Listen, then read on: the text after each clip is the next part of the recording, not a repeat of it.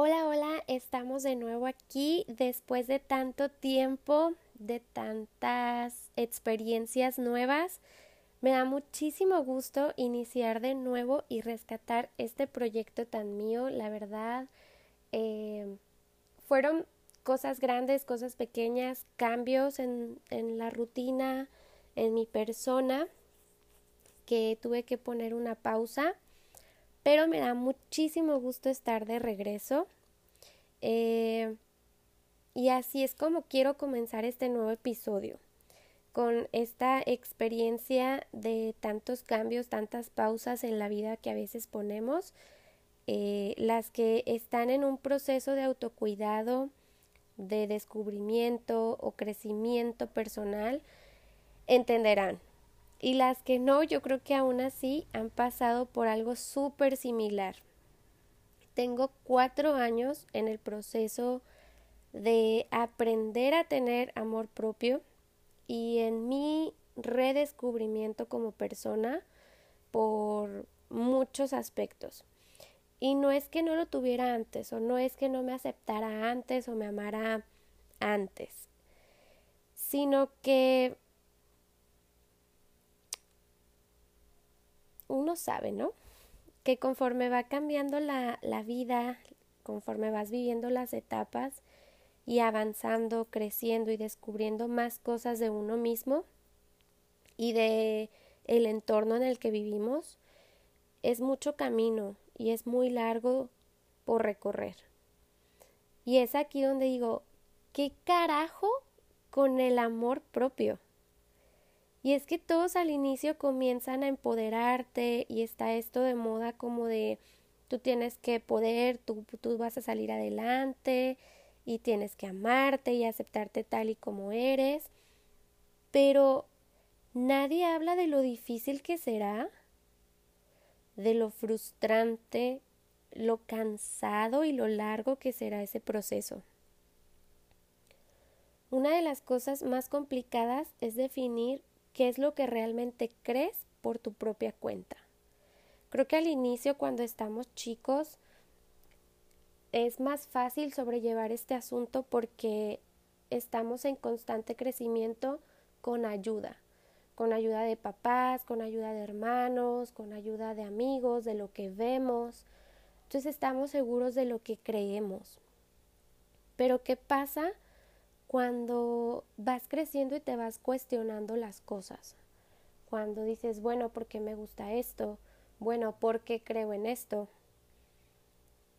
Y te vas dando cuenta qué es lo que realmente crees y lo que ya traes más inculcado que nada.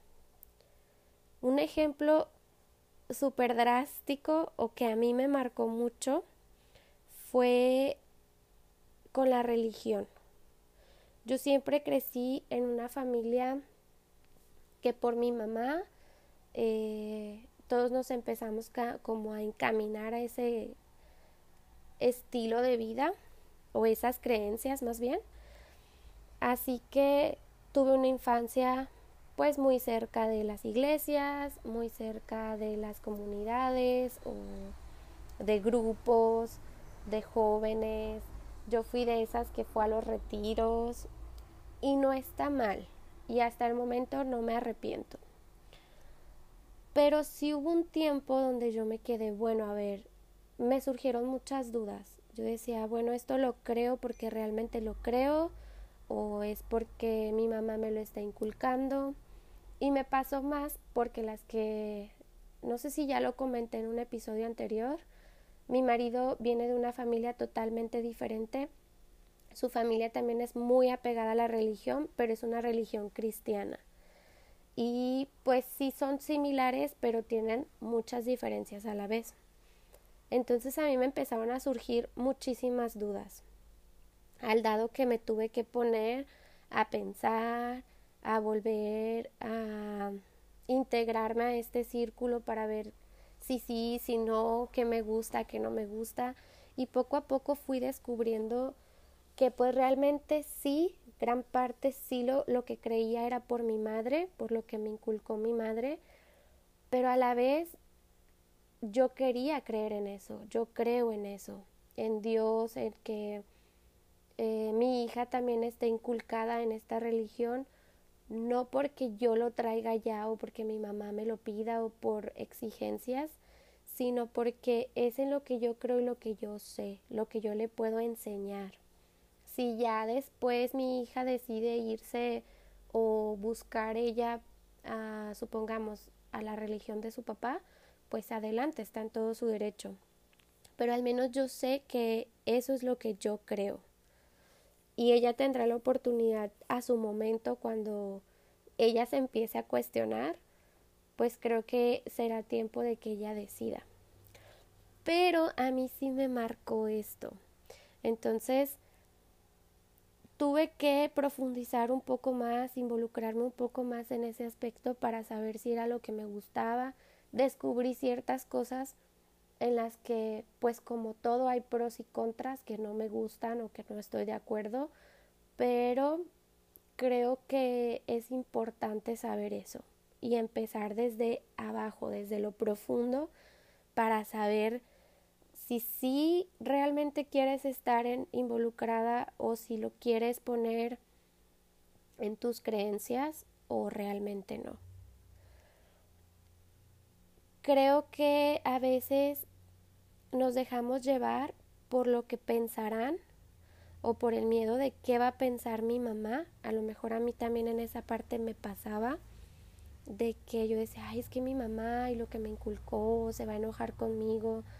Pero tenemos que saber dejar eso de lado para ver qué realmente es lo que nosotros queremos dejar en nuestra vida, en nuestra personalidad, en nuestras creencias. Otro ejemplo que a mí me pasó en cuestión al entorno es el tema de el feminismo.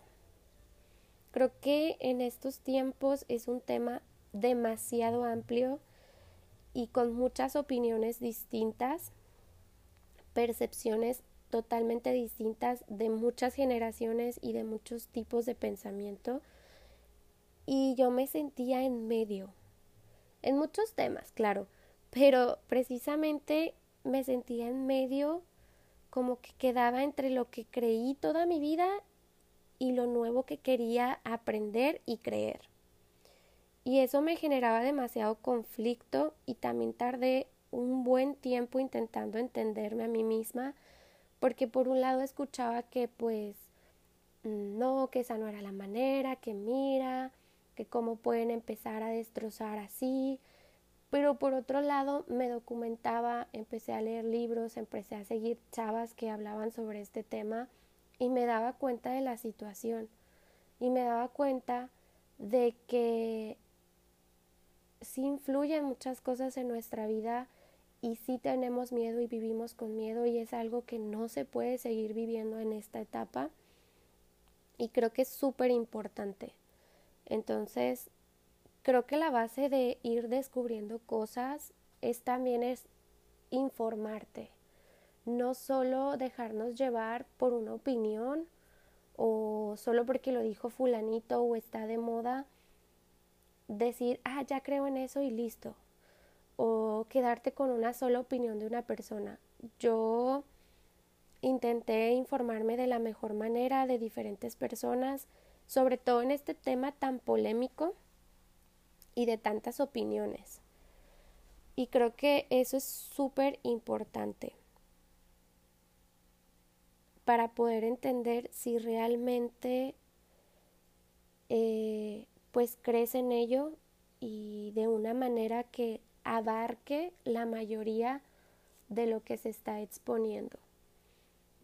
Aquí yo buscaba por decir me involucré mucho como con las personas que han perdido un familiar o que se les ha desaparecido un familiar y yo decía, claro que si a mí se me desaparece, si le llega a pasar algo a mi hija, pues obviamente me pondré eufórica, ¿no?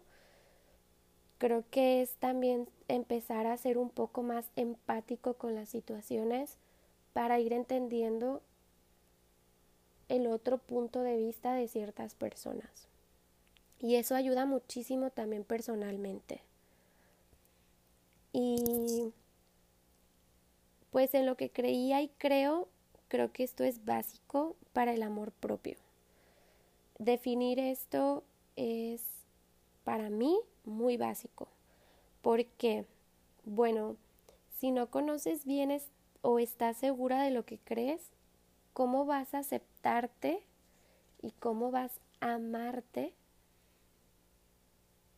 si no estás segura de lo, de lo que realmente quieres llegar a ser o qué persona quieres ser? Y es que yo creo que este lado del amor propio es mucho más importante. Y al menos no le damos crédito. Yo siento que no es como que le demos demasiado crédito. Toda mi adolescencia creí y crecí escuchando que debías aceptarte tal y como eras, que no importaba tu físico, que eras importante y especial, y claro, esta parte también es súper importante. Pero ¿y lo demás? Todos los pensamientos, todas las dudas que nos callamos, todo lo que dudamos en esa etapa de crecimiento y que no lo sacamos, ¿dónde queda? ¿O por qué no le encontramos un porqué?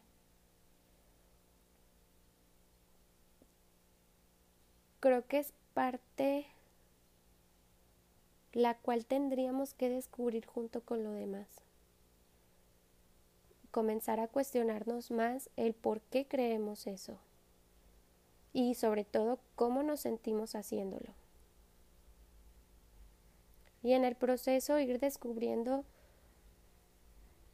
cómo somos y qué queremos llegar a ser. Sobre todo eso, qué persona queremos llegar a ser.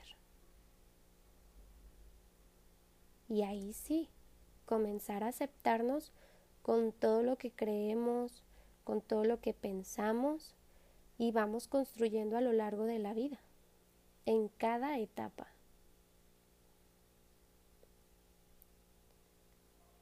Al menos si yo hubiera descubierto esto cuando yo estaba adolescente, o un poquito más a mis 20 inicios, me hubiera ahorrado muchos tropiezos en el camino y hubiera mejorado muchos aspectos de mi vida antes de. Sí lo hice, claro que mejoré muchos aspectos, pero con los años y no de la manera más adecuada. Cometí muchos errores en cuestiones y eso también es bueno, pero Creo que si me hubiera cuestionado antes, hubiera definido mejor mi personalidad. Y ese es mi punto. Tendríamos mejores conceptos y conoceríamos más nuestros intereses y gustos.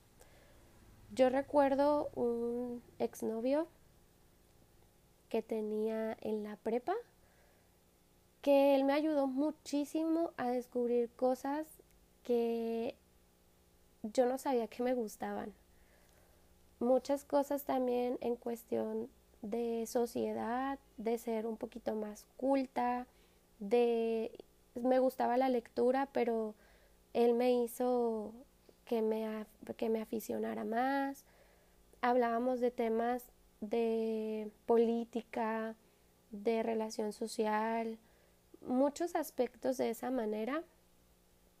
Y creo que esto es importante, rodearte de personas que te aporten. Y esto inicia desde que eres adolescente, porque cuando eres adolescente creo que nos dejamos llevar por lo la diversión, lo, lo cool, lo, no sé, y, y ciertas cosas las llevamos hasta de jóvenes. Entonces creo que el rodearte de personas que te aporten algo más es muy interesante y muy nutritivo para tu personalidad, tu manera de pensar, tu manera de ver las cosas y sobre todo también el cómo te relacionas con las demás personas y el entorno.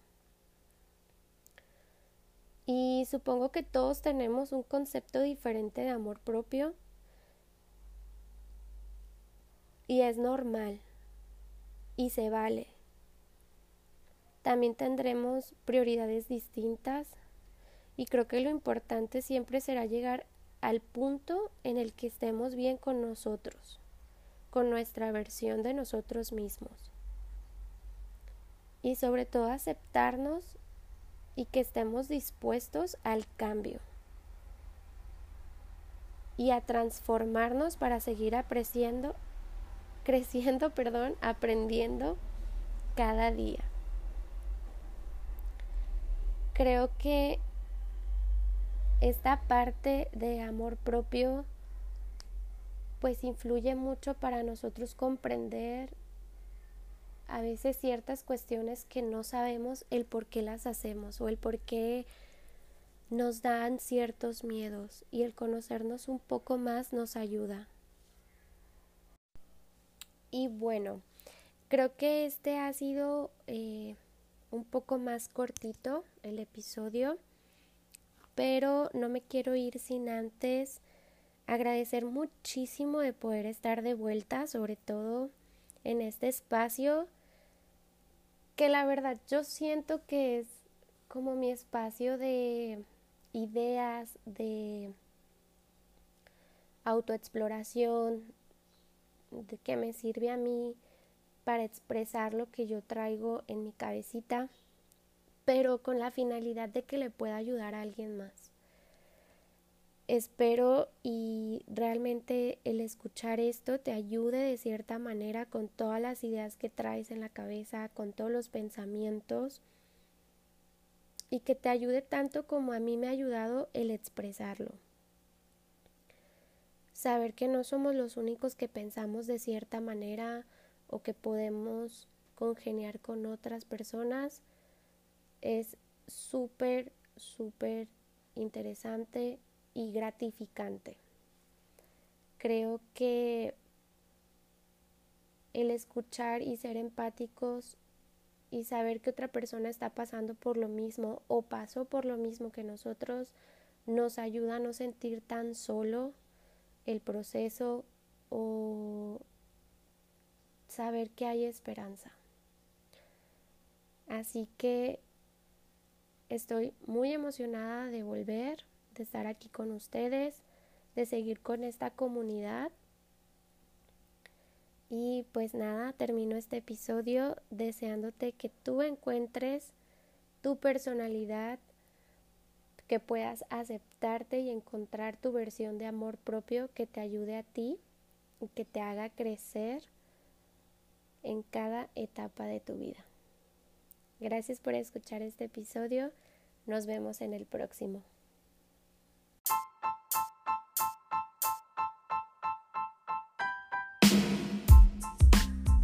Bienvenida a Charla entre Amigas.